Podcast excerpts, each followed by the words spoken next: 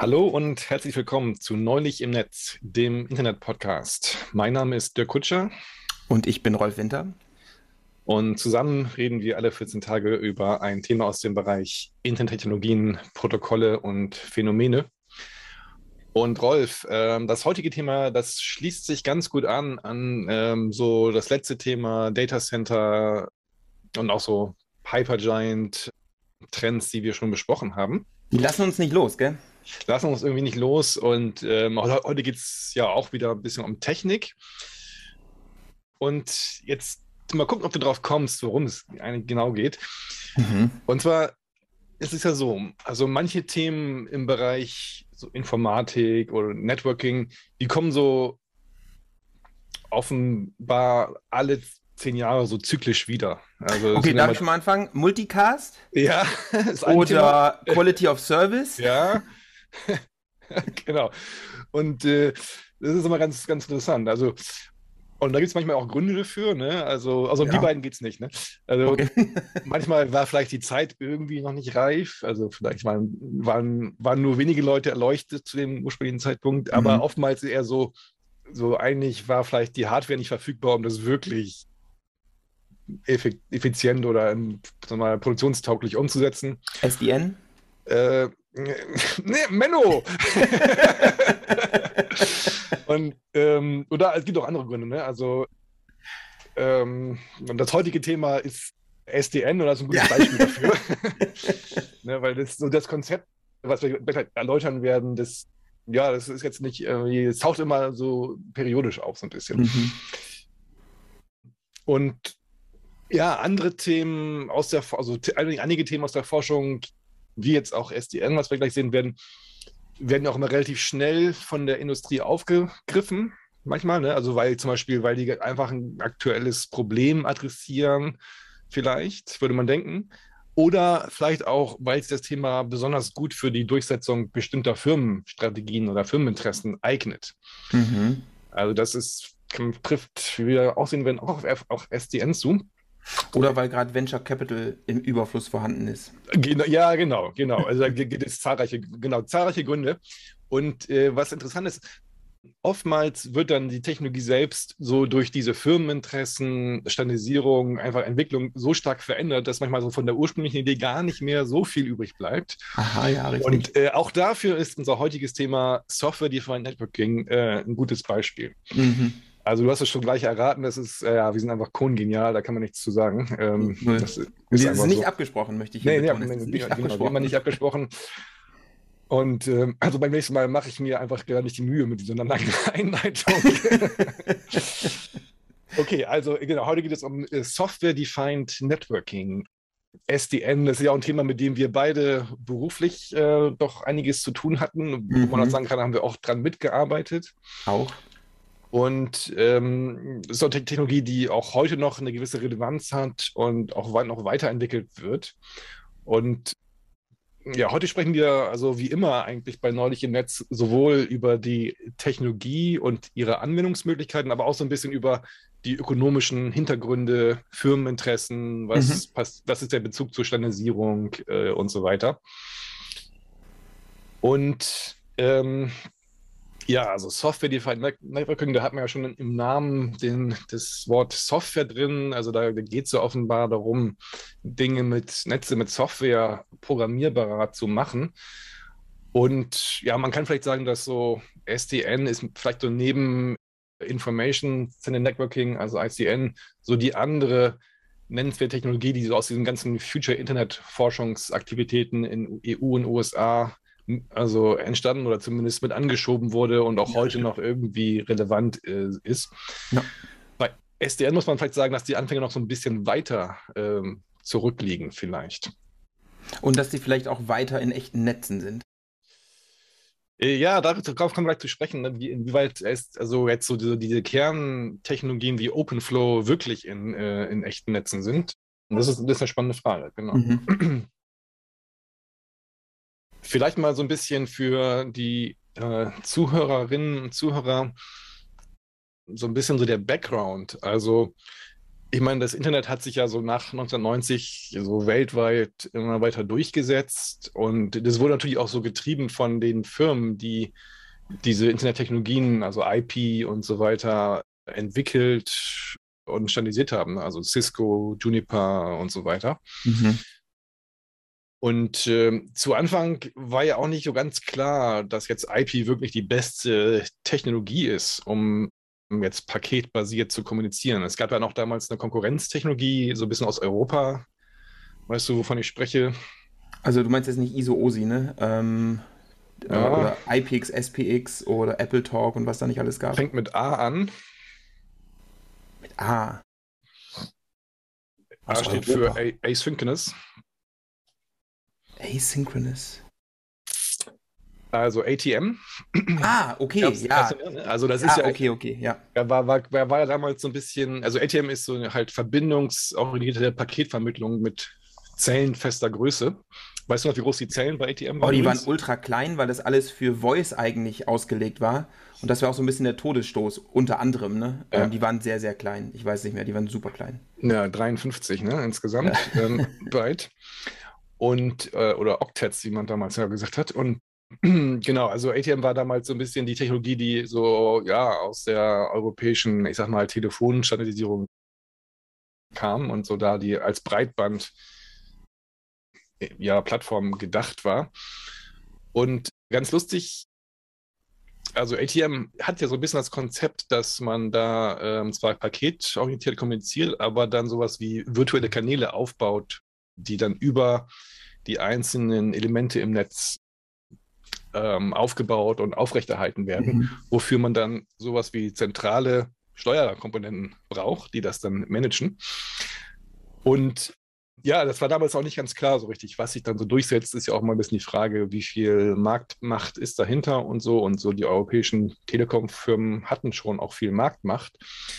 Und ähm, da, ich kann mich erinnern, dass es so ganz zu Anfang, deswegen auch recht viel Propaganda sozusagen, also gegen ATM gab in der ATF. Also, ich weiß nicht, Cisco hat zum Beispiel mal so T-Shirts mit einer durchgestrichenen 53 äh, auf der ATF verteilt. Und den, das war, war so ein bisschen Hintergrund.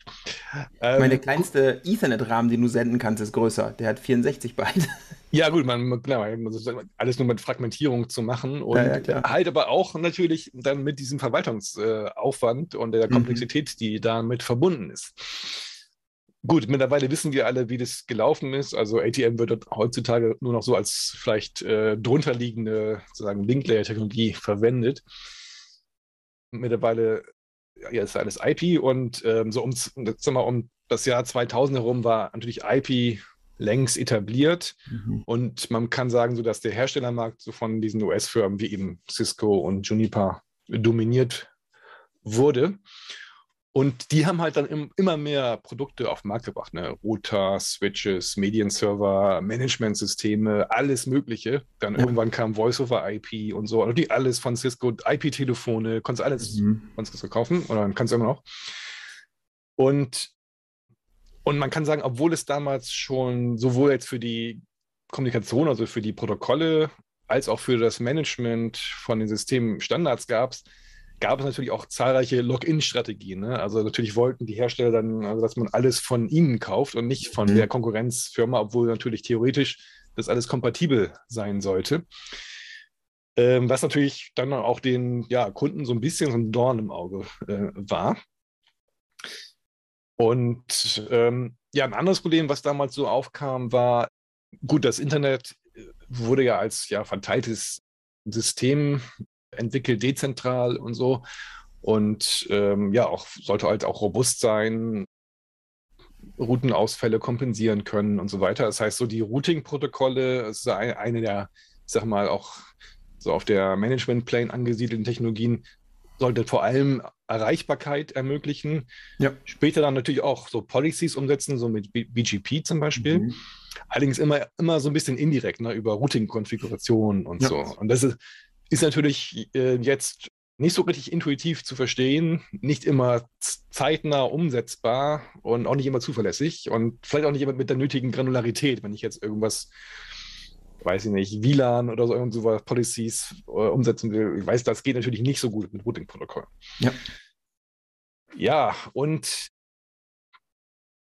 so, das ist so diese beiden Dinge, also diese, diese Marktmacht von den Herstellern, diesen Login-Strategien und so auch so die Erkenntnis, dass, naja, so dieser Zoo von Internetprotokollen, die es so, die es so gibt, äh, oder auch Internetmanagement-Technologien, so richtig brauchbar sind die nicht, wenn ich so, so Policies öfter ändern möchte und äh, was man ja also gerade im Firmennetz durchaus mal hat.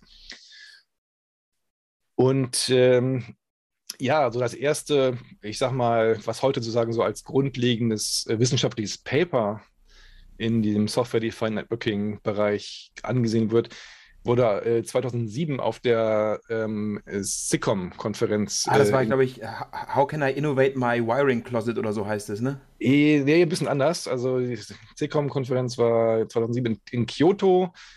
Äh, das Paper hieß Ethane, Doppelpunkt, Taking Control of the Enterprise. Mhm. Genau, also eh, genau, diese Konferenz, Fun Fact, äh, war in Kyoto und da, da habe ich zufällig Angela Merkel getroffen. Nee, echt? Ja, also getroffen, gesehen. und zwar, ähm, das war halt ja August, Ende August 2007 und da war äh, Angela Merkel gerade, ich glaube, auf so einer Asienreise, China, Japan und das war gerade, glaube ich, zehn Jahre dieses Kyoto-Protokoll. Ja. Und da wollte sie, glaube ich, mit diesen Ländern sozusagen so die Umsetzung äh, so ein bisschen diskutieren und hatte dann auch einen Termin in Kyoto, wo sie dann irgendwie in der gleichen, im gleichen Konferenzzentrum vorgetragen hat. Ah, verrückt. Leider konnte ich äh, dem, an dem Meeting nicht teilnehmen, weil das doch äh, beschränkt war, aber sie, dann kam sie, war sie so vorgefahren und es wurde nur ganz kurz vorher auch angekündigt, also am, am selben Tag, wir wussten das sonst nicht.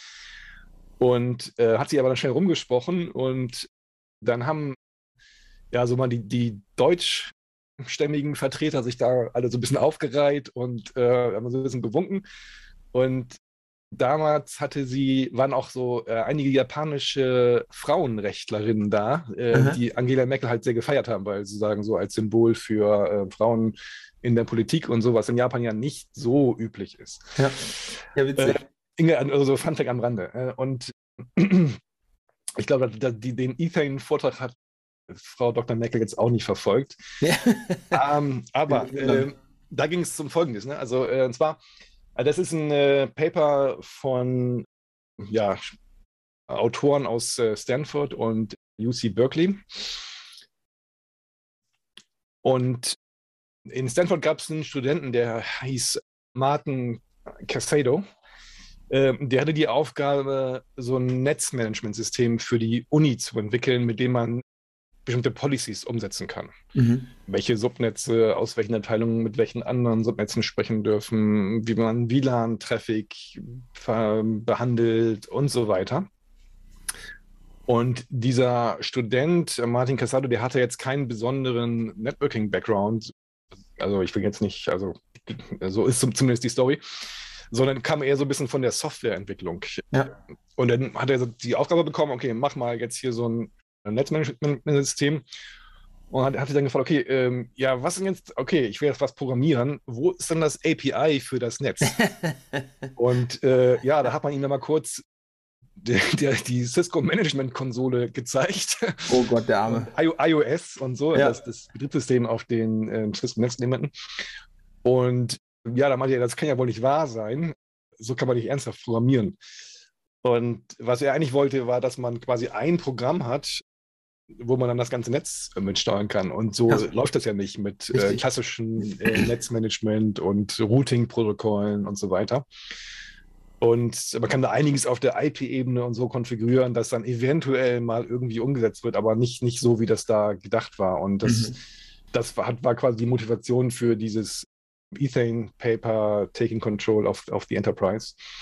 Also äh, Co-Autoren waren da unter anderem äh, Nick McEwen, der auch so bei OpenFlow und SDN noch eine weitere Rolle gespielt hat und ähm, Scott Schenker von Berkeley, der auf allen wichtigen Networking-Paper Papers irgendwie Co-Autor ist. Ja, so kann man es wirklich sagen. Ja, und so die Prinzipien, da das wieder Enterprise, also Firmen, es ging Firmennetze oder Campusnetze. Also die Prinzipien, die da, die da so formuliert wurden, war, naja, das, äh, das Netz soll halt durch Policies bestimmt werden, die jetzt so ein bisschen abstrakter deklariert werden und nicht irgendwie auf der Basis von sich dauernd ändernden IP-Adressen und ja. so. Also war damals auch die Zeit, wo Netzvirtualisierung aufkam, natürlich. Und das heißt, diese Policy äh, sollte dann auch wirklich bestimmen, welchen Pfad ein Paket jetzt im Netz nimmt, aber hier welche Router es passiert und so. Und es sollte irgendwie auch ein enges Binding geben zwischen dem Paket und dem eigentlichen Sender, also das heißt der, Herko der Herkunft. Also auch wenn, wenn jetzt die Source-Adresse überschrieben wird oder irgendwie sowas. Mhm. Und da basierte so ein bisschen auf, auf früheren Arbeiten. Also, äh, die hatten, hatten ein Papier, das nennt sich äh, Sane. Da ging es mehr so um Security und das, das haben sie jetzt hier so um allgemeine Policy erweitert, wo dann Security quasi nur noch ein Policy-Bestandteil äh, ist. Ja. Und äh, also Paper ist natürlich in den Shownotes verlinkt. Ja, also warum war das damals relevant, äh, dieses Thema? Naja, man kann sagen, äh, immer größere Teile des Internet werden sagen so von Firmen unter eigener Kontrolle verwaltet. Also man kann sagen, mhm. werden so ein bisschen proprietär, also immer mehr Firmennetze, die Firmen brauchen mehr Kontrolle über ihr Netz wollen halt dann halt die ganzen Sicherheits- und sonstigen Policies umsetzen. Dann das ganze Thema Cloud Networking, also jetzt zurück zu unserem Data Center Topic letztem, letztem Mal. Da hat man ja, äh, ja riesige Netze im Prinzip, und hat dann Dinge wie Virtualisierung, Multi-Tenancy und so. Das heißt, man möchte da auch sehr feingranular und sehr dynamisch im Prinzip steuern können, ähm, ja, wie die Dinge jetzt wirklich also logisch zusammengeschaltet sind. Und äh, ja, aus, aus diesen Ideen entstand dann die Idee von, von OpenFlow und dann später Software-Defined Networking. Also ursprünglich war die Idee, dass ich irgendwie ein Netz ähm, geeignet zentral programmieren, konfigurieren kann, ohne dass ich dann äh, über diese unterschiedlichen Netz, also klassischen Netzmanagementsysteme äh, gehen kann, die das halt ja nur sehr unzureichend äh, ermöglichen. Also ja, ursprünglich dachte man, okay, das, das wäre vielleicht interessant für so für Campusnetze so. Also das, genau. das kommt ja aus dem Uni-Umfeld. aber es wurde halt relativ schnell klar, dass es äh, auch größeres Potenzial hat. Haben und, könnte. Bitte? Haben könnte. genau, haben könnte. Und ähm, also dieses Ethane Paper mit Angela Merkel da auf der Konferenz, das war 2007 und äh, dann gab es 2008 ein Paper, da war Nick McEwen der Hauptautor, ähm, OpenFlow Enabling Innovation in Campus Networks. Mhm.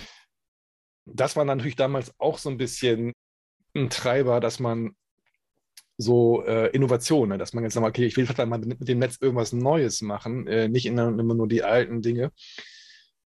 Vielleicht auch immer neue Protokolle entwickeln und äh, ohne dass ich dafür jetzt selber ein Routerhersteller werden möchte. Und Oder deinen Routerhersteller überzeugen musst, dass genau. er das mal umsetzen soll, was dann genau. irgendwie 20 Jahre dauert. Ja. Genau. Ja, oder dass ich dann irgendwie den zehn Jahre langen Prozess in äh, IETF zum Beispiel machen muss, oh, um ein neues ja. Protokoll, äh, Protokoll zu standardisieren. Und das, das war ja später auch so einer der ja oftmals angeführten mh, Gründe für Software-Defined Networking, dass man halt sagen wollte, äh, irgendwie, ah, diese Protokolle sind gar nicht mehr so wichtig. Wir machen einfach selber, was wir benötigen und das können, können wir selber entwickeln und selber, selber umsetzen. Ja, genau. Ich glaube, diese beiden Hauptargumente für SDN waren immer einmal Innovation. Ich kann jetzt machen, was ich will, weil das Ding programmierbar geworden ist. Und das zweite war ja Kosten, wo man gesagt hat, naja, jetzt äh, Cisco, der, also so, ein, so, eine Box ist halt eine Box irgendwie. Und Boxen können viele Hersteller herstellen. Ja. Das, wo Cisco sein Geld mitmacht, sind die Kontrollsachen, ne? also die Protokolle etc. Ja, und das kann man ja voneinander trennen. Genau, genau. Und genau, das besprechen wir gleich noch ein bisschen weiter im Detail. Ähm, wer war denn damals Also OpenFlow Open wurde dann später sag mal, kommerzialisiert als Produkt angeboten. Ähm, und äh, wer war denn damals äh, der führende Hersteller, Wolf? NEC. Richtig. Und wir waren dabei. Ja. und ähm, ich habe mir jetzt Folgendes gesagt, und zwar, es gibt von NEC von NEC Amerika einen ganz guten Werbespot, äh, der die NEC-Produktlinie so einführt und aber auch diese Open, OpenFlow motiviert. Mhm. Und äh, den gucken wir uns dann mal gemeinsam an und können wir so ein bisschen besprechen, weil da, da wird ganz gut diese ganze Motivation nochmal gebracht und äh, da kann man nochmal so ein bisschen dann äh, ähm, reinhaken. A blast from the past. Genau, also es ist jetzt keine Schleichwerbung, weil das ist einfach jetzt schon äh, so lange her, die Produkte gibt es teilweise nicht mehr. Richtig. Okay, so look, complexity isn't always bad. You want your wine to be complex, right? And you want your mystery novels to be complex. But when it comes to your network, complexity is bad. Seriously, your network is convoluted enough as it is. You're trying to design next generation networks based on 30 year old protocols. Uh, that's like trying to put a jet engine on an 81 Honda and you're locked into this hardware vendor or that one. And you need to be agile. You're in the cloud now, right? You're supposed to be spawning nodes on demand and allocating your resources on the fly up there in cloud land. Ja, das war schon mal ähm, ganz, ganz gut. Da wurden schon viele von den Punkten angesprochen, die wir ähm, auch schon eingeführt hatten. Und ich kann mich an das Video erinnern. Das kommt ja. alles zurück. Genau, das war also es ist ehrlich gesagt äh, echt ein recht gelungenes Video, finde ich. Ähm, ja.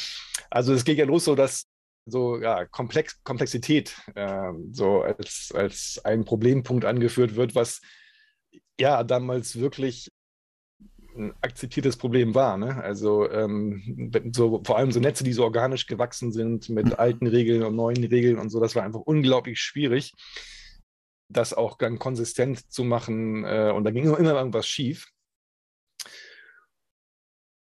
Ja, ein anderer Punkt, der jetzt genannt wurde, war Next Generation Networks. Das ist so dieses Innovationsthema, dass man äh, jetzt äh, so ein bisschen was Neues machen will und jetzt ähm, ja nicht abhängig sein möchte von, von Leuten, die das irgendwie verhindern oder verzögern können. Genau, dann wurde hier Vendor-Login, wurde auch gleich erwähnt. Ja, also, dass man da ein bisschen unabhängiger gerne, gerne werden möchte. Und äh, dann auch, auch Cloud. Das, das war ja damals auch so das, das Thema im Prinzip, das so auch eine, das Business-Thema, so dass da ganze Cloud-Services, Cloud-Networking äh, immer wichtiger wurde. Und dafür wurde halt Infrastruktur äh, benötigt. Und ja, Virtualisierung war, ist, war im Prinzip so das Hauptproblem äh, bei, bei Cloud, ne? dass man ja. mit virtuellen Netzen strukturierter umgehen können möchte, WLAN äh, und so weiter. Äh, und das muss halt dann wirklich äh, auch noch am besten noch effizient sein. Und ja, da haben sich dann so Hersteller wie NEC gedacht, äh, alles klar, wir könnten ja im Prinzip dann der Hardware-Hersteller für diese neue Art von ähm, Cloud-Infrastruktur zum Beispiel sein. Mhm, das stimmt. So, wir machen mal weiter. Running into the same old bottlenecks, just on a larger scale. Because today's network wasn't designed to be intelligent and flexible. It was only designed to be resilient, which means you've got to duct tape all your network logic to your data. And that means your network policy is fixed while your business needs are constantly changing. So now you're dealing with layers upon layers of complexity and protocols that were never meant to run on top of TCP IP. So your network map looks like a bowl of bargain ramen. And you're supposed to be supporting the next generation of applications and services with the last generation of tools? Um, that's not gonna fly. What if you Ja, ganz lustig, ne? ja, definitiv. Ja, ist natürlich auch ein bisschen übertrieben, ne? Also klar, also, also da einige so Dinge sind schon wahr. Also diese, dieses ganze Sammelsurium von Protokollen, die man dann irgendwie am Ende managen und, und verstehen musste und so, ähm, das wurde schon als Problem angesehen. Ähm, und ja, auch teilweise so Legacy-Sachen, die äh, man vielleicht mal über Bord werfen äh, möchte. So ein paar Sachen sind ein bisschen Quatsch. Also da war irgendwie die Rede von Protocols that were never meant to run on top of TCP/IP. Das war jetzt, glaube ich, nicht so das Problem. Außerdem ähm, definitiv nicht. da hilft auch OpenFlow nicht so richtig weiter, glaube ich. Ja, auch dass das Netz genauso agil muss wie, wie das Business, glaube ich, auch nicht unbedingt. hängt schon ein bisschen davon ab. Also kann, ja, ist, ist ein Werbevideo, kann man, Ja, kann man, kann man vertreten. Ähm, aber okay, machen wir weiter. You didn't have to rely on those old protocols anymore. What if you weren't bound by the constraints of your hardware? What kind of networks would you design if you could start from scratch?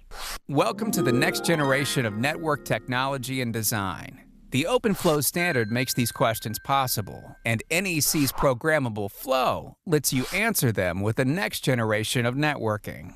OpenFlow liberates your network from your hardware and paves the way for programmable flow. Because after all, it's your hardware. Then programmable flow puts you in control so that your network can keep pace with your business. So you get the network you want instead of the one you're stuck with. Programmable flow is revolutionary. You can build cloud networks that scale from a single rack up to an entire data center, or even across data centers. And you can add capacity as needed without requiring changes to your network configuration. All Ja, Ja, ähm, das ist natürlich auch so ein bisschen Wishful Thinking mit drin, ne? auf jeden Fall. Und ähm, wie das genau alles funktionieren soll, klar ist ein Werbevideo, aber das, da steckt ja viel mehr hinter als nur ein bisschen Openflow. Also es ist ja nicht so, dass du sagst, komm, wir machen jetzt äh, äh, neue Boxen rein, die heißen Programmable Flow und jetzt funktioniert das alles magisch. So einfach ist dann ja auch nicht. Gell?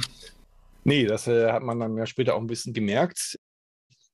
Also genau, das ist aber, also das NEC-Produkt hieß Programmable Flow übrigens. Und das war im Prinzip ja, einfach so die Umsetzung von ähm, ja, dem OpenFlow-Standard, auf den wir gleich noch zu sprechen kommen. Und bei OpenFlow geht es dann darum im Prinzip, dass man, wie du schon vorhin gesagt hast, dass man die ähm, Forwarding Plane von der Control Plane trennen kann und dafür also ähm, halt ein Protokoll braucht, um sagen zentral zu steuern, was so ein Switch oder Router dann mit den Paketen machen soll. Jetzt mal ganz, mal ganz ähm, High Level erklärt. Und ja, da ist natürlich die Idee, wenn man das machen könnte, dann da hat man ganz viele Möglichkeiten. Und ja, man ist dann einfach, man kann einfach irgendwelche Switches kaufen, theoretisch, also von NEC oder vielleicht auch von anderen Herstellern und kann dann darüber übergreifend seine, seine Policy programmieren, auch vielleicht theoretisch neue Protokolle sich ausdenken oder neue, neue ähm, Logik aus sich ausdenken. Und äh, ja, das könnte man in einem Datacenter machen, aber möglicherweise auch äh, zwischen Datacentern. Und Ja. das sind alles, alles Dinge, ja, die stimmen so, aber das war, das war auch, wie du sagst, sehr viel wishful thinking dabei. So, machen wir noch einen letzten Durchgang hier. your switches follow your centralized policy, so it's just like managing one super switch. Programmable Flow gives you multi tenancy. You get all the scalability of cloud computing, but you finally get to call the shots. And Programmable Flow gives you real network virtualization. Now you can program your network the same way you program your IT resources. You can manage IP addresses, administer access control, reroute traffic, all from a central API. So now you can spend your time innovating instead of managing your network. And once your policy controls your traffic, you'll be so nimble you'll be the envy of all your competitors. They'll still be using duct tape while you're meeting your needs on the fly. Hey, simpler is better. And Programmable Flow is the simple solution for complex networks. Contact NEC to learn more about Programmable Flow. Ja, was da auch noch gerade Anklang war, so dieses Konzept von, dass man einen sogenannten Super Switch ähm, haben könnte. Das ist auch eine ganz, ja, schon eine nützliche Abstraktion in dem Sinne, dass man sozusagen diese ganze Menge aus äh, Switchen im Netz dann durch diese zentrale Programmierbarkeit sozusagen als einen riesigen Super Switch äh, auffasst. Und es gab ja dann auch eine Firma, die nannte sich Big Switch, die so einen SDN-Controller gemacht hat, äh, der Mhm. genau diese, dieses, diese Vision quasi umsetzen sollte. Und ähm, ja, dann wurde angesprochen Multi-Tenancy, dass man halt äh, verschiedene Kunden im, im Datacenter natürlich äh, bearbeiten möchte, Netzvirtualisierung und auch nochmal dieses Konzept mit dieser zentralen API, also Programmierschnittstelle für Security äh, und auch sonstige Netzpolicies. Und ja, das war, das war damals so, ich glaube, das ist von 2011 das Video, denke ich mal, ähm, das war damals so der, der Spirit und äh, so in der in der Community. Und naja, also da kann man mal so ein bisschen gucken. Also was ist denn überhaupt so für jetzt NEC zum Beispiel die Motivation, wie äh, so ein Programmable Flow Produkt auf den Markt zu bringen? Ja gut, also nicht nur für NEC, sondern ich glaube für ganz viele andere Firmen auch, die mhm. noch nicht so tief im Markt drin waren, die konnten natürlich jetzt einsteigen. Ne? Also es gab ja die großen Player wie Cisco und Juniper und Ericsson und Huawei und sowas. Mhm. Die hatten natürlich diese ganz klassischen Router-Plattformen mit der Control Plane drauf und den Protokollen etc. Und die waren gut im Markt drin. Und da reinzukommen ist extrem schwierig. Da ja. kommst du nicht einfach so rein. Mhm. Jetzt war es für die zumindest, also für andere war es jetzt einfacher, in diesen Markt einzusteigen. Ja, genau. Plus, du hattest natürlich jetzt auch Firmen, die am anderen Ende des Spektrums waren, also nicht in der Hardware-Welt, sondern in der Software-Welt. Die hatten jetzt auch die Möglichkeit, was beizutragen. Die konnten diese Controller bauen. Ne? Also die konnten sagen, da gibt es jetzt Firmen, die machen die Hardware, alles gut. Wir kümmern uns um die Control Plane. Und das ist das Kernbusiness von Cisco und Co. Mhm. Die konnten da jetzt quasi einsteigen. Und für diese großen Firmen war das natürlich eigentlich, na, war das eigentlich eine Bedrohung, wenn man, wenn man sich das so anschaut. Ne? Weil da, da kommen jetzt Firmen, die können vielleicht günstig Hardware bauen dann kommen innovative Startups, die können klasse Control Planes bauen. Wo bleiben wir dann? Ne? Genau. Und genau, da, das, da hat sich jetzt NEC entschieden, okay, wir machen da mal so, ein, äh, so einen Move in diese OpenFlow-Technologie und haben ihr Promable Flow Produkt entwickelt. Das besteht ja also aus unterschiedlichen äh, OpenFlow Switchen, also die halt mhm. so nach dem OpenFlow Prinzip gesteuert werden können und halt aber auch OpenFlow Controller Software, ähm, die dann auch immer nach und nach weiterentwickelt wurde, um also einmal so diese Grund also Steuerungsfunktionalität zu bieten, aber dann halt auch so Anwendungen, was ich dann halt damit machen kann, also ja. Netzvirtualisierung äh, und so weiter. Und ja, also da war NEC jetzt äh, zugegebenerweise wirklich auch gut drin, weil es waren ja im Prinzip die ersten und dann auch für eine Zeit lang die einfach leistungsfähigsten, äh, ja. wenn man so will, besten OpenFlow-Switches. Und genau, also NEC hat halt einfach sehr gute Hardware-Produktion gehabt äh, und dazu natürlich auch führende Wissenschaftler in diversen Labs. Und jetzt, äh, wenn man überlegt, okay, wo, woraus wird eigentlich jetzt so die Leistungsfähigkeit eines Open Flow Switches abgeleitet? Muss man so ein bisschen vielleicht erklären, wie Open Flow mhm. kurz funktioniert. Also, es geht ja im Prinzip darum, Netzelemente, also Switches und Router so programmierbar zu machen, dass man halt nicht so die ganze Intelligenz und Logik im Switch selbst drin haben muss, sondern von außen im Prinzip Regeln vorgeben kann. Wenn Pakete, äh, die so und so aussehen, reinkommen, dann soll das und das passieren, mal, mal ganz high-level. Und an dem Wort Open Flow merkt man ja schon, dass es da so, eine Flow-Abstraktion gibt. Das heißt, man behandelt dann oftmals so Pakete, die zu einem Anwendungsflow zum Beispiel gehören auf die gleiche Weise. Und so ein OpenFlow-Switch, der hat ja so, hatte so, sowas wie sogenannte Match-Action-Pipelines. Ne? Das heißt, er hat also Regeln, wo man sagt, hier ist eine Regel und dann also ein Paket, was jetzt meinetwegen von der Quelladresse an die Zieladresse mit äh, der Protokollnummer, also der Portnummer und sowas geht, das soll mit einer bestimmten Action bearbeitet werden. Und Action könnte sein, ich leite es da und dahin weiter. Äh, Action könnte aber auch sein, ich schreibe das und das Headerfeld um. Mhm. Oder Action könnte sein, ich äh, werfe das Paket weg. Mhm. Oder oftmals hat man dann diese Match-Action Regeln sozusagen kombiniert in äh, diesen Match-Action-Pipelines. Das ist also ein Paket, dann sozusagen mehrere von diesen Schritten passiert und dann verschiedene Dinge passieren können. Und ja, oftmals geht es um so fünf Tupel-Matching, ne? also ähm, ja, halt so die typischen äh, Protokoll-Infos. Und diese Controller bestimmen halt die Regeln. Das heißt, sie programmieren auf diesen Switches dann die individuellen äh, Matches und Action- und Action-Regeln, sodass, wenn so ein Paket reinkommt, dann das sofort passend behandelt werden kann. Und das muss natürlich äh, ja, in Line Rate passieren. Ne? Das heißt, das also darf jetzt nicht irgendwie extra Zeit kosten, weil dann ist der ganze Switch unbrauchbar. Genau. Und damit das geht, naja, braucht man halt speziellen Speicher auch, der diese, dieses Matching machen kann. Und also das kann man jetzt nicht mit normalem DRAM machen oder so. Und der Speicher, das ist ja TCAM, ne?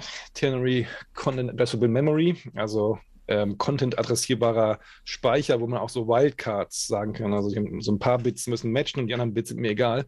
Das heißt, ich möchte so ein Paket nehmen und das soll dann in einer fest definierten Zeit gematcht werden. Also das heißt, die passende Regel soll dafür gefunden werden. Mhm.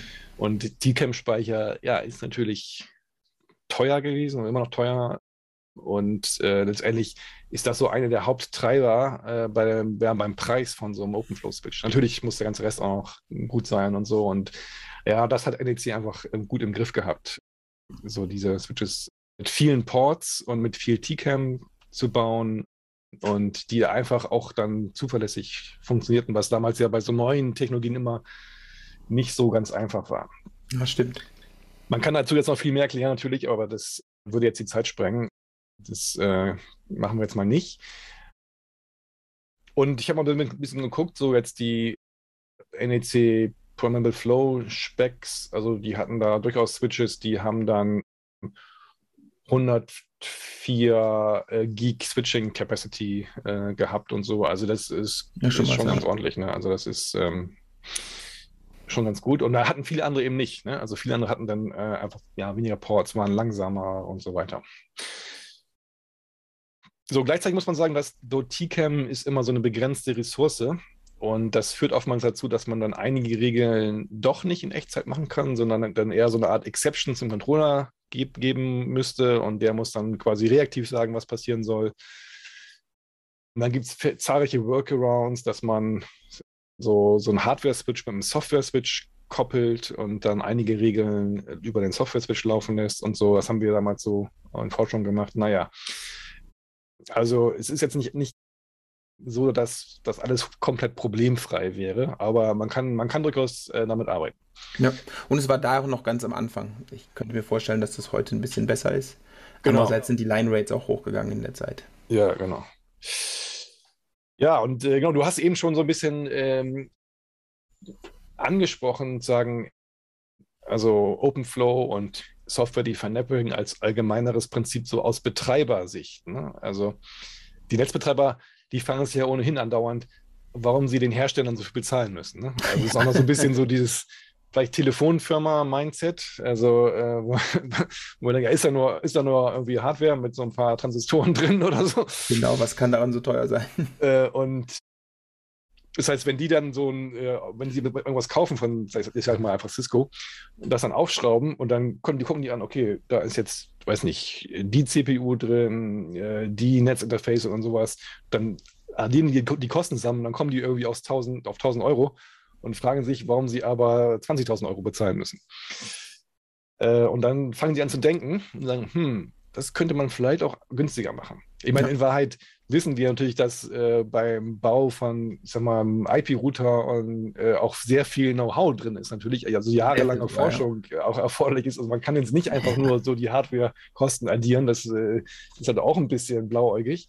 Ja, ein paar Aber, Sachen sind auch ASICs, ne? Also das sind äh, Application-Specific Integrated Circuits, also Dinge, die man, also Chips, die man für diesen Zweck gebaut hat. In Hochleistungsroutern ist auch TCAM drin, etc. etc.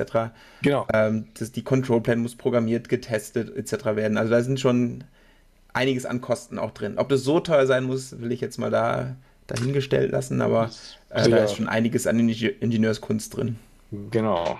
Und ähm, ja, und, und äh, da hat man jetzt gemerkt, okay, also dieses OpenFlow und SDN, was jetzt so für Campusnetze gedacht war, ja, das, damit kann man schon Policies programmieren, aber man kann damit ja auch noch eigentlich mehr erreichen. Man kann nämlich eben durch diesen Split von Userplane und Controlplane einfach dafür sorgen, ja, man kann diese ganzen Switch-Plattformen eigentlich sehr viel einfacher machen.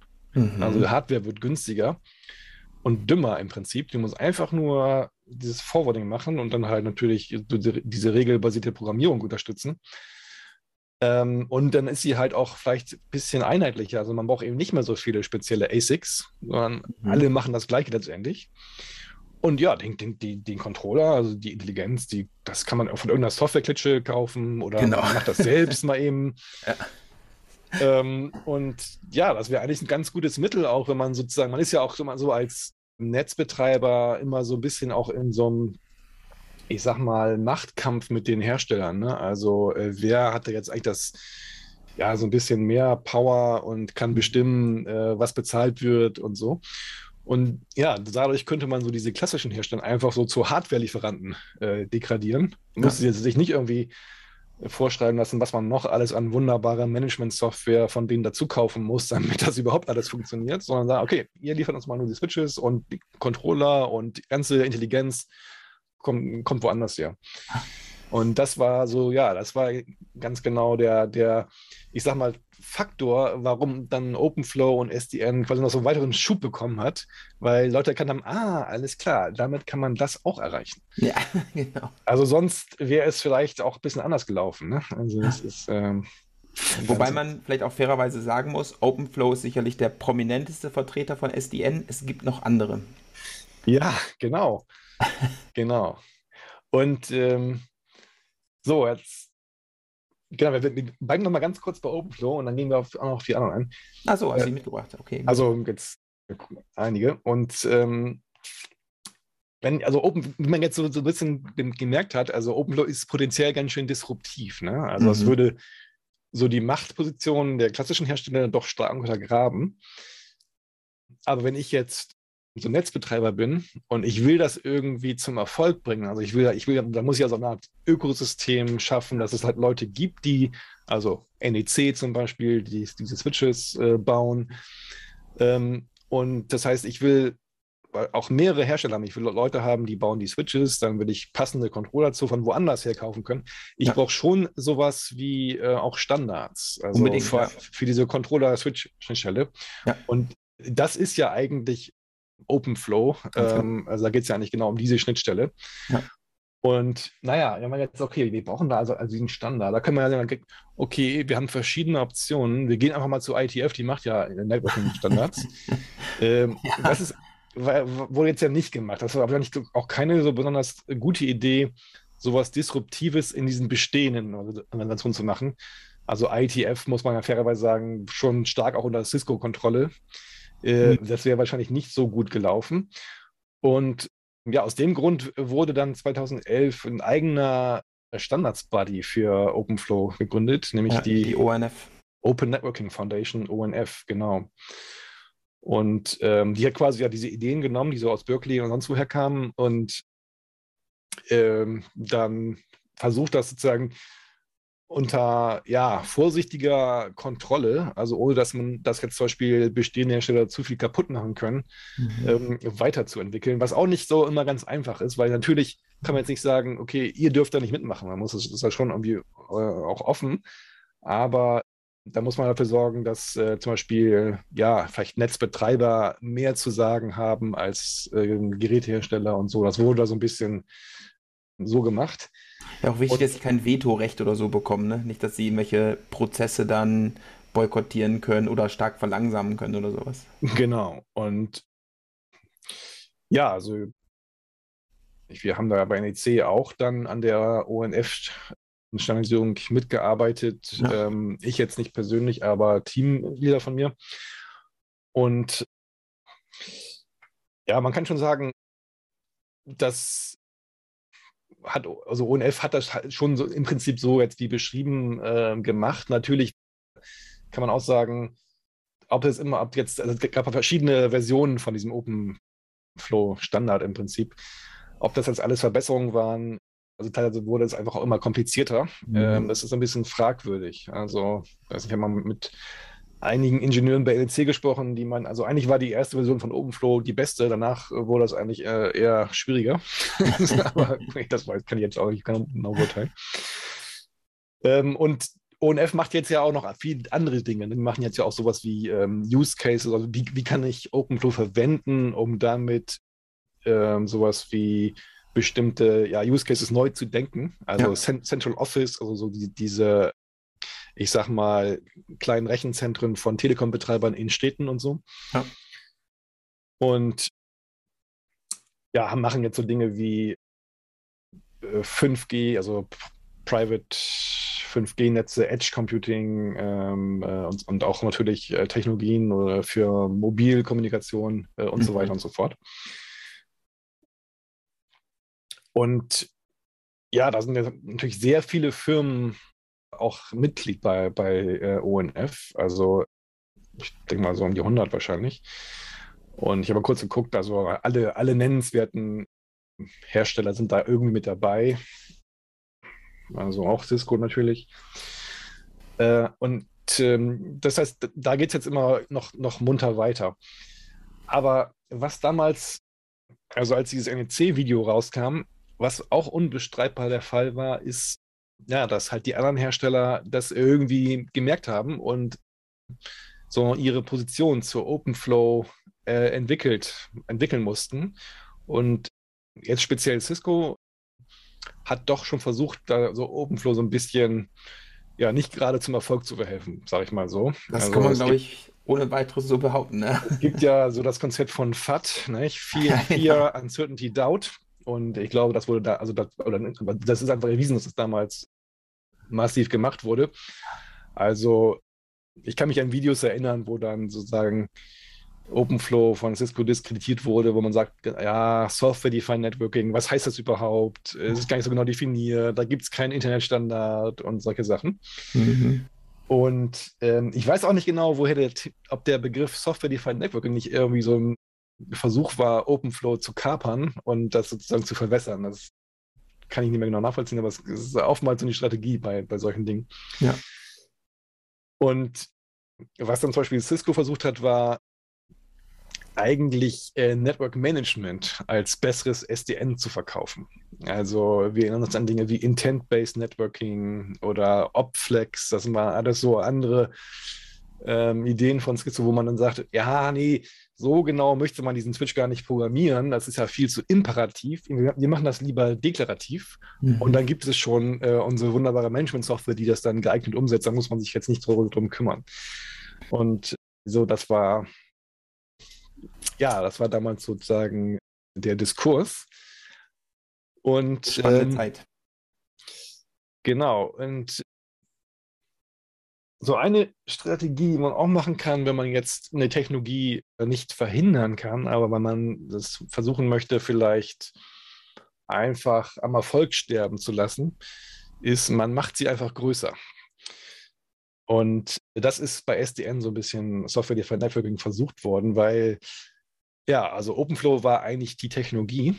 Und mhm. irgendwann sprachen aber alle nur noch von Software Defined Networking. Äh, was dann ja nicht unbedingt OpenFlow bedeuten musste. Mhm. Und jetzt, okay, die ein, ein, eine, wir haben ja schon ein bisschen darüber gesprochen, wie so die ganzen Internetstandards äh, gemacht werden. Also gibt es ITF und so, aber ein, einen Bewegung, die halt so in diesen 2010er Jahren raufkam, waren diese ganzen Open Source Projekte. Ne? Also ja. ähm, ONF hat ja selber auch Open Source Software rausgegeben. Und ich weiß schon, worauf du hinaus willst. Genau. Open Daylight, oder? Richtig, genau. Ja. da gab es nämlich von der Linux Foundation ein so ein massives SDN-Controller-Projekt, das nennt sich ja. Open Daylight. Ähm, ja, wo halt viele von den klassischen Herstellern, also Cisco und so weiter, sehr präsent waren. Mhm. Und da ging es darum, so, ja, wir machen mal ganz allgemein so einen Controller, der hat dann verschiedene solche Southbound Interfaces. Mhm. Und ja, eins davon könnte Umflow sein, aber wir haben auch noch BGP, NetConf, äh, was gibt es noch?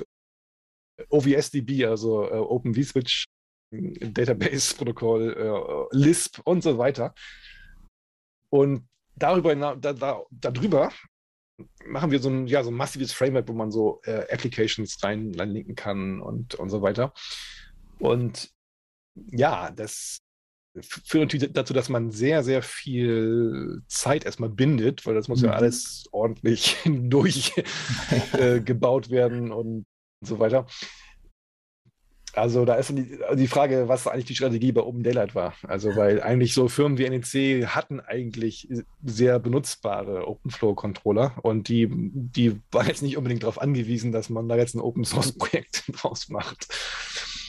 Und am Ende war es auch so, dass man äh, das viel bei einigen von diesen äh, Linux Foundation Projekten dann am Ende, dass es da jetzt gar kein definierbares System gab, sondern man konnte dann immer so aus so einem Sammelsurium sich diese Dinge raussuchen, äh, die man jetzt verwenden möchte und den ganzen Rest hat man dann nicht verwendet. Also man kann sagen, ich baue jetzt nur, nur aus den NEC-Komponenten irgendwas, was Open Daylight äh, kompatibel ist oder sozusagen so als unter dem Label firmiert.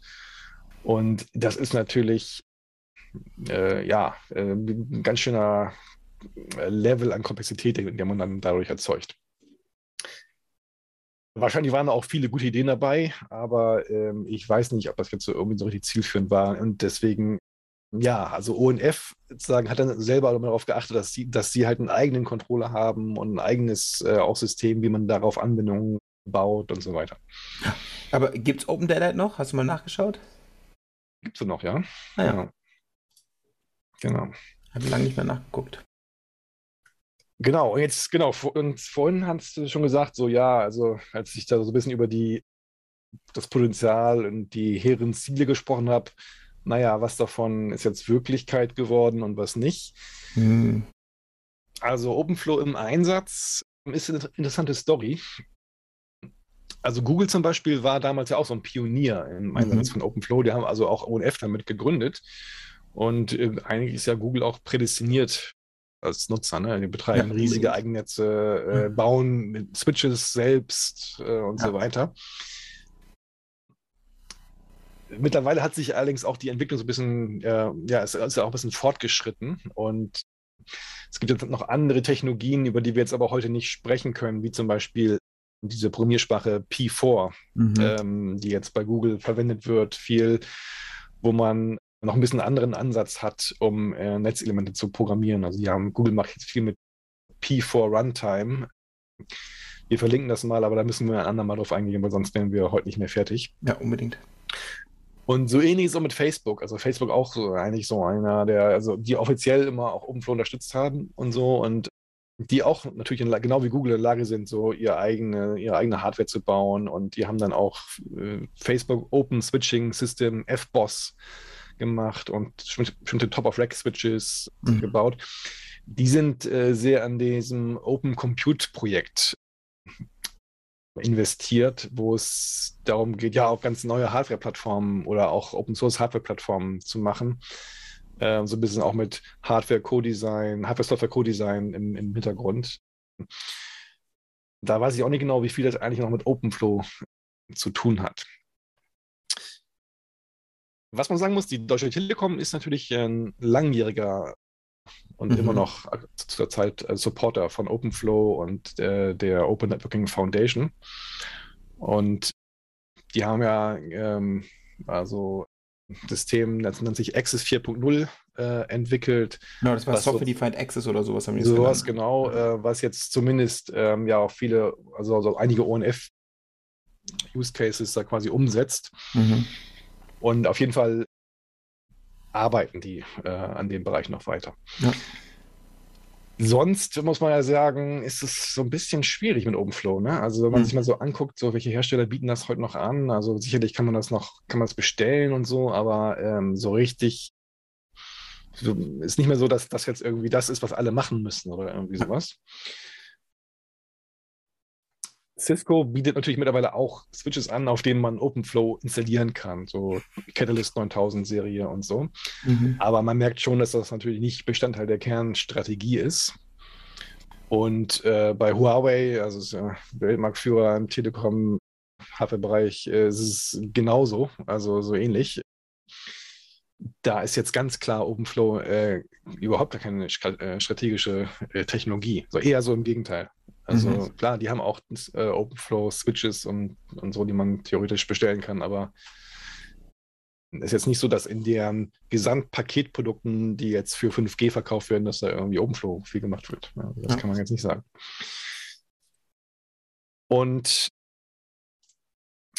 ja, ähm, was man auch sagen muss, so im Nachhinein, so was wir zu Anfang so als Motivation genannt haben, diese ganze Protokollinnovation mit OpenFlow, ist ja eigentlich auch ausgeblieben. Ne? Also ja, komplett, total. muss man sagen. Naja, also es ist ja nicht nur bloß, weil du alles machen kannst, ist jetzt plötzlich alles einfach und, ja. und innovativ. Ne? Also ja. wie viel von dem, von dem Space, den du da wirklich umsetzen könntest, der, der nützlich ist, ähm, ist noch nicht gemacht worden und äh, ist dann einfach umsetzbar. Das ist halt nicht. Es hört sich mal gut an, ne? Du kannst jetzt alles machen, alles ist frei. Ja. Du kannst prinzipiell alles matchen. Oder zumindest das, was der Switch hergibt, ne? Und jetzt überleg mal, was du damit machst. Mhm. Dann kommt es wahrscheinlich drauf. Irgendwann sieht es aus wie BGP oder sowas. Ja, genau. Genau, es gibt jetzt natürlich schon Innovationen, die jetzt man nicht sieht. Ne? Also, wie gesagt, also in diesem ganzen Software-Defined irgendwas Bereich da gibt es natürlich auch jetzt auch andere Technologien, anders als OpenFlow, die interessant sind. Ne? Also da können wir jetzt vielleicht mal ein andermal drüber sprechen. Also zum Beispiel hier ähm, Googles Wide Area Network ist ja auch schon mhm. softwarebasiert, äh, eigentlich nicht mit OpenFlow. Das kann, muss man schon sagen. Ähm, aber wir mal, also wir haben selber im Labor auch so Forschung gemacht und dann versucht, neue, mal neue Protokolle mit OpenFlow umzusetzen. Mhm. Und man bricht sich quasi damit genauso ähm, was ab. Also, also weil letztendlich hast du, hast du einfach diese, dieses begrenzte Framework von diesen äh, Match-Action-Pipelines und ähm, dann hast du halt äh, IP-Header-Felder und so und letztendlich da dann, das definiert eigentlich, was du machen kannst. Und genau. äh, äh, P4, wo wir dann mal sprechen müssen, äh, erlaubt da noch ein bisschen mehr. Aber letztendlich, ich warte immer noch so auf, ja, das neue Internetprotokoll, was mit Umflow oder was gemacht hat, aber das gibt es nicht. Ja, genau.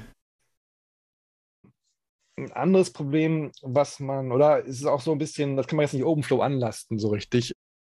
Aber ein anderes Problem, was auch auftauchte damals, war, wenn so Technologien, das ist es eher so symptomatisch für alles, alle Hypes im Bereich Networking, wenn so Technologien ähm, jetzt populär werden, dann hängen sich natürlich auch viele Leute daran. Also einmal so diese Hersteller, die das verhindern oder ähm, verlangsamen wollen, aber auch ja, Forschungseinrichtungen, die irgendwie ihre, ich sag mal, ähm, vielleicht nicht unbedingt wettbewerbsfähige Forschung jetzt mit dem Label OpenFlow Aufhübschen. Aufhübschen wollen, genau.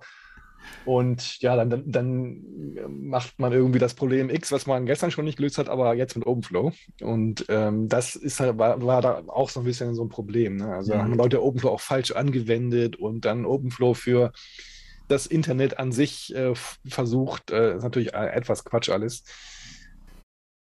Und was auch viel gemacht wurde, war so dieser Controller Geschichte, dass man sagt, okay, wenn ich jetzt ein richtig, richtig großes Netz habe, dann kann ich das ja gar nicht mehr mit einem Controller managen, dann muss ich mehrere Controller haben. Und die müssen sich dann aber irgendwie absprechen, dass sie konsistent sind und so. Und dann muss ich dafür wieder ganz neue Protokolle mir ausdenken. Ja, genau. dann, Was wir im Internet alle schon gelöst haben, weil es verteilt ist, ne? Ja, dann hat man mal diese, diese Komplexität, die man ursprünglich, äh, ich sag mal, mit Routing-Protokollen hatte, äh, dann eine Ebene höher verlagert und sich dann genau. auch gewundert, warum es nicht unbedingt besser funktioniert. also, äh, naja, das, das, das das sind auch so halt so Phänomene, die man vielleicht nicht unbedingt verhindern kann, aber ähm, mhm. jetzt ja auch nicht so ganz nicht immer so OpenFlow so gut äh, haben dastehen lassen, sag ich mal so. Ich glaube auch, dass diese, dieses Versprechen, dass jetzt alles günstiger wird dadurch, hat sich auch nicht materialisiert. Nee. Die Switche waren schon ziemlich teuer, weil sie eben sehr viel Flexibilität hatten, die man ja prinzipiell nutzen hätte können wollen. Und das braucht so ein, so ein Router, der, der seine drei, vier Protokolle spricht, eben nicht. Mhm. Ja, der ist, das ist, ist ganz klar definiert, was er, was er können muss und was nicht. Und so ein, so ein Switch, der bei Line Rate eben ne, funktionieren mhm. muss und dann eine hohe Flexibilität im Weiterleitungspfad haben muss, also in dem Fast Path, da wo es schnell sein muss, der, der ist nicht günstig zu bauen. Mhm. Und das hat sich, glaube ich, auch nicht materialisiert. Ich glaube, da waren auch einige enttäuscht, dass sie gemerkt haben, wow, jetzt habe ich, jetzt ich dieses Gerät ohne die Control Plane und der ist vielleicht mindestens genauso teuer wie der mit der Control Plane. Jetzt brauche ich noch einen Controller oben drüber. Ja. Und was ist, wenn der ausfällt? Also muss ich mir da über Redundanz Gedanken machen, etc., etc., etc. Mhm. Und das alles, was vorher so angeblich so komplex war, war dann vielleicht doch auch nicht ganz so trivial, selbst mit Software-Defined Networking. Mhm. Ja, also da, genau, da gibt es jetzt verschiedene spannende Anknüpfungspunkte für weitere äh, Episoden von neulich im Netz. Man muss dann auch sagen, okay, ich meine, Software-defined irgendwas, das hat sich natürlich schon äh, in dem Sinne durchgesetzt auf mhm. verschiedenen Ebenen. Ne? Also Software-defined Radios oder letztendlich auch dieses ganze äh, Network Function Virtualization, NFV, ähm, Open Computer haben wir schon angesprochen, auch ein bisschen in die Richtung. Das ist jetzt aber einfach so der Trend der Zeit. Es war, war klar, dass wir ähm, ja weg von fest programmierten ASICs äh, hin zu ja, mehr, mehr Software definierten Systemen kommen. Und da ist schon auch noch Potenzial äh, da. Und OpenFlow ist jetzt, ich sag mal, in dem Sinne ganz interessant, weil es halt eine Lösung war, die man mit bestehenden Konzepten, also IP-Forwarding und so, dafür mhm. passte das eigentlich ganz gut. Und war aber letztendlich aber auch ein bisschen begrenzt dann äh, darauf, was ja, man als Vor- oder auch Nachteil auslegen kann. Kann ich jetzt auch nicht so, kann man abschließend schwer sagen, aber äh, wenn man jetzt irgendwas umsetzen will, ist es auch ganz gut, wenn das begrenzt ist. Aber dafür ist es dann halt einfach, ja, kann man halt auch nur bestimmte Dinge damit machen. Und das hat sich schon so ein bisschen gezeigt dann. Ja, ich würde sagen, wir äh, beenden das mal für heute, weil ähm, alles andere würde jetzt zu äh, einer zweistündigen Verzögerung führen. Und da gibt es jetzt verschiedene Themen, wo wir anknüpfen können. Vielleicht warten wir mal ein bisschen auf das Zuschauerfeedback. Äh, ja, ich kann mir vorstellen, dass das einiges an ja, weiteren Wünschen äh, evoziert. ja, oder wir warten einfach 15 Jahre und dann ist das Thema wieder aktuell. Ja, machen wir, genau. Wir können auch den, dieselbe Folge nochmal. Äh. Ja, genau. Achso, vielleicht noch genau dazu. Ähm, ja, also dieses, dieses ganze Konzept überhaupt von äh, getrennter User Plane und äh, Control Plane das ist ja das, was alle zehn Jahre wiederkommt. Also, es mhm. heißt natürlich nicht OpenFlow dann oder so, aber ähm, letztendlich unsere Telefonnetze wurden früher so gemacht. In der ITF selber gab es ja auch Technologie in die Richtung. Äh, I2RS oder sowas gab es ja, ne? Ja, es gab die, diese äh, Forces, Forces, äh, ja, genau. Group, ähm, und die mittlerweile beendet wurde übrigens. Ja. Äh, die hat das im Prinzip schon lange gemacht, aber auf eine bisschen andere Weise. Und ja, irgendwie hat sich das nie durchgesetzt. Das, und, ähm, das ist, vielleicht kann man dann vielleicht OpenFlow schon als Credit zuweisen, dass OpenFlow zumindest was geschafft hat, was äh, um, umgesetzt wurde und auch gebaut wurde und ja. äh, was man verwenden kann. Definitiv. Ja, äh, mit der on that happy note würde ich sagen. Zieh mal Stecker. Alles klar. Alles klar, mach's gut. Ciao. Tschüss.